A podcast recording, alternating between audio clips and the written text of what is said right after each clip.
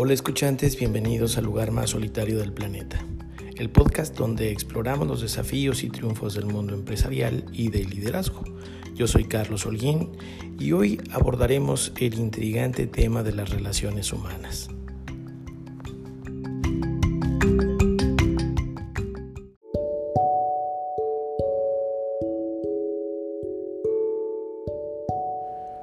Por naturaleza, el ser humano es un animal gregario. Busca a sus semejantes como una forma de conseguir mejores resultados. El sentido de pertenencia nos hace avanzar como especie en la medida que cuidamos los unos de los otros y nos es más fácil alcanzar como sociedades objetivos que de manera independiente sería mucho más complejo conseguir.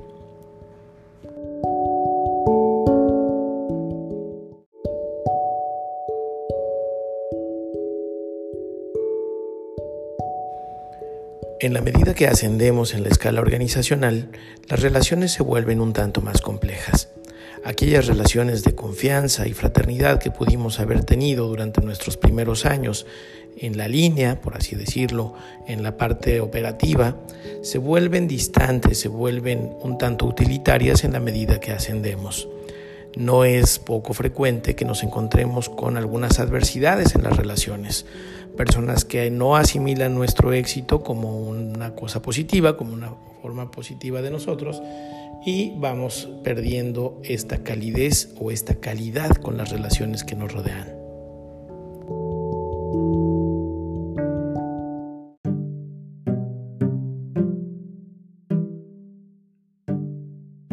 Todo esto ocurre al interior de una organización.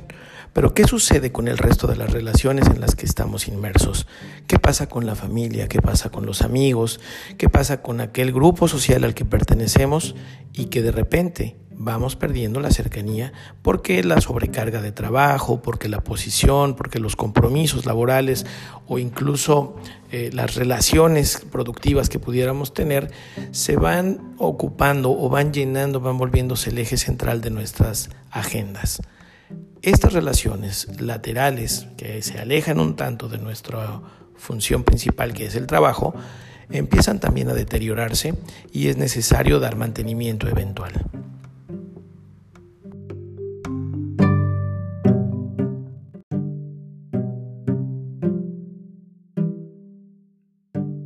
Respecto a las relaciones dentro de la organización, la pregunta que podríamos hacer es ¿por qué razón pensamos que debemos mantenernos distantes de estas relaciones.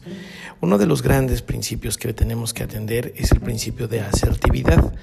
Cuando nosotros ocupamos una posición de liderazgo, pareciera que tenemos que ser populares o agradables con los demás. Esto nos hace cerrar el círculo con el cual nos relacionamos, que nos pueda representar cierta exigencia o cierta demanda y vamos achicando nuestras relaciones hacia aquellas personas que coinciden con nosotros o que nos adulan regularmente.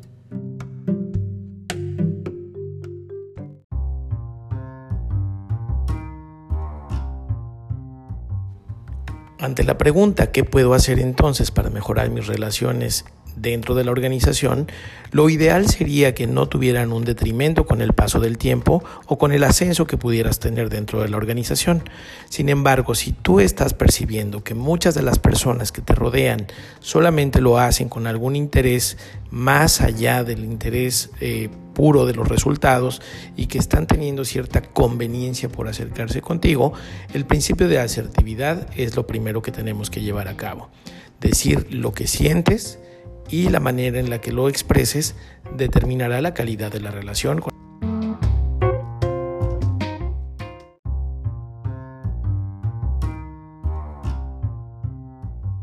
Otro principio que te puede ayudar a tener relaciones efectivas es dejar bien claro cuál es el rol que desempeñas como líder. Cuando tú confundes esta relación o cuando tú equivocas el rol que tienes, normalmente las relaciones empiezan a ocupar espacios y tienes que ser más radical al momento de distanciarlo. Por eso es importante que dejes bien clara cuál es tu posición y cuáles son los compromisos que puedes adquirir. Definitivamente, cuanta más confianza tiene la gente contigo, más se acercarán a ti para pedir cualquier tipo de favor, conveniente o no conveniente, relacionado o no relacionado con el trabajo, y es por eso que debes ser muy preciso, muy claro y bastante cuidadoso con cuál es tu función para ellos dentro de la organización.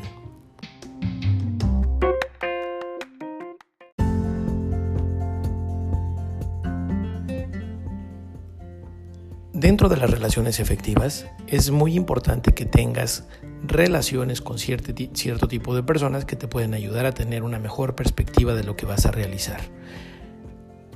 Estos roles pueden ser director o mentor, colega, soporte y antagónico.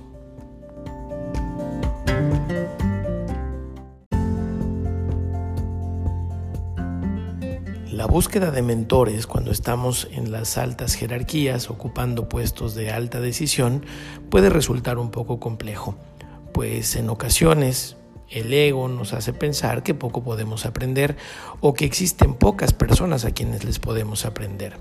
Sin embargo, es importante este, este examen de conciencia donde puedas identificar aquella persona que tiene mayores habilidades, mejores conocimientos o una trayectoria más amplia que la tuya, a la cual sin mayor preocupación puedas acercarte a preguntar sobre algún tema. Curiosamente, estas personas que tienen mayor capacidad, mayor talento o más experiencia que nosotros son aquellas personas con más disposición a ayudar a los demás.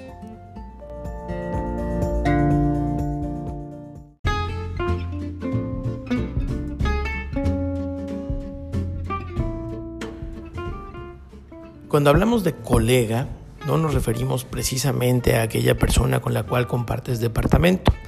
A nivel gerencial, a nivel dirección, existen diferentes empresas que también tienen miembros y que también tienen líderes que están ocupando posiciones similares a la tuya.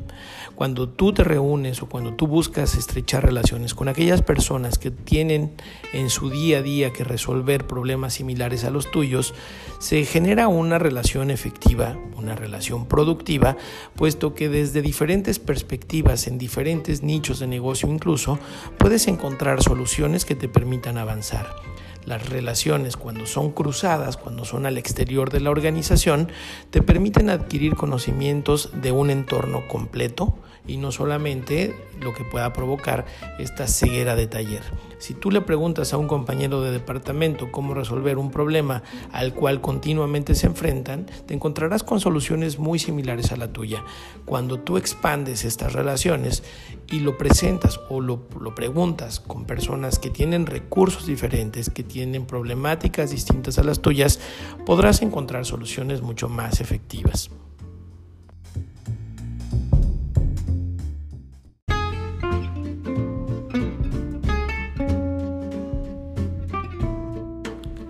Las relaciones efectivas, cuando encontramos a alguien de soporte, pudiera parecer que necesitamos a este porrista, a esta persona que nos va a celebrar cualquier idea o que va a estar de acuerdo con nosotros. La manera adecuada para abordar y encontrar este soporte no es preguntarle si está de acuerdo o no con tu propuesta o no es preguntarle si él ve positivo o negativo algo que estamos haciendo. El cambio en la pregunta tiene que llevarnos a saber que efectivamente esta persona está de acuerdo y está considerando el apoyo que será para nosotros. Hablar de soporte entonces nos lleva a preguntar, en, lugar de estas preguntas que les decía, es importante preguntar, ¿cómo me ayudarías a lograr esto? ¿En qué podría contar contigo? ¿Cómo podríamos hacer esto juntos? Estas preguntas, más allá de, hacernos saber si está de acuerdo o no está de acuerdo, si es porrista o no es porrista, pues nos permite identificar el grado de compromiso que podemos esperar con él.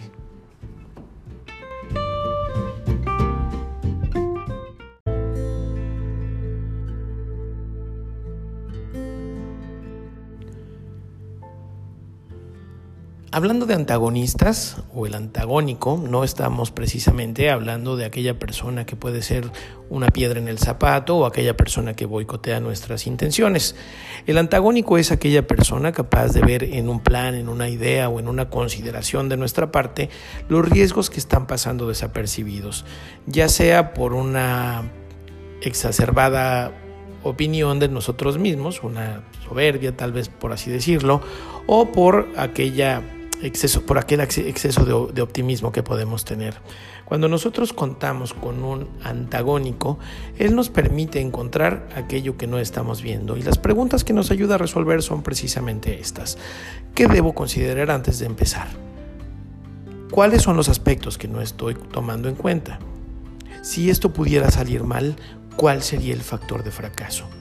Cuando nosotros contamos en nuestro equipo o en nuestras relaciones con una persona antagónica, estamos abriendo la conversación y estamos dándole cabida a que esta persona que tiene un punto de vista distinto a nosotros tenga participación en el equipo. Cuando nosotros no abrimos este espacio, los antagónicos buscarán un foro. Curiosamente o casualmente se constituyen aquellas manzanas podridas o estas personas de mala actitud. Esto es, tus relaciones, tanto con el director, colega, soporte o antagónico, deberán estar enfocadas en que tu desempeño y el de ellos mejore continuamente.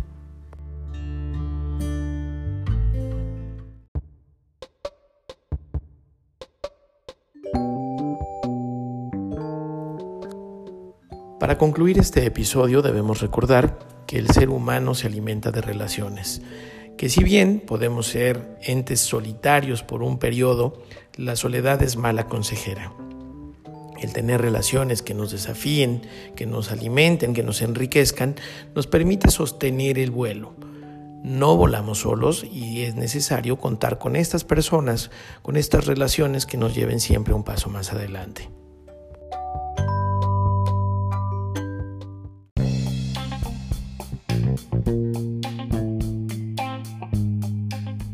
Yo soy Carlos Holguín, este es el lugar más solitario del planeta y espero que los contenidos que estamos compartiendo contigo sean de utilidad y nos puedas ayudar contestando esta pequeña encuesta que tenemos al final de este podcast.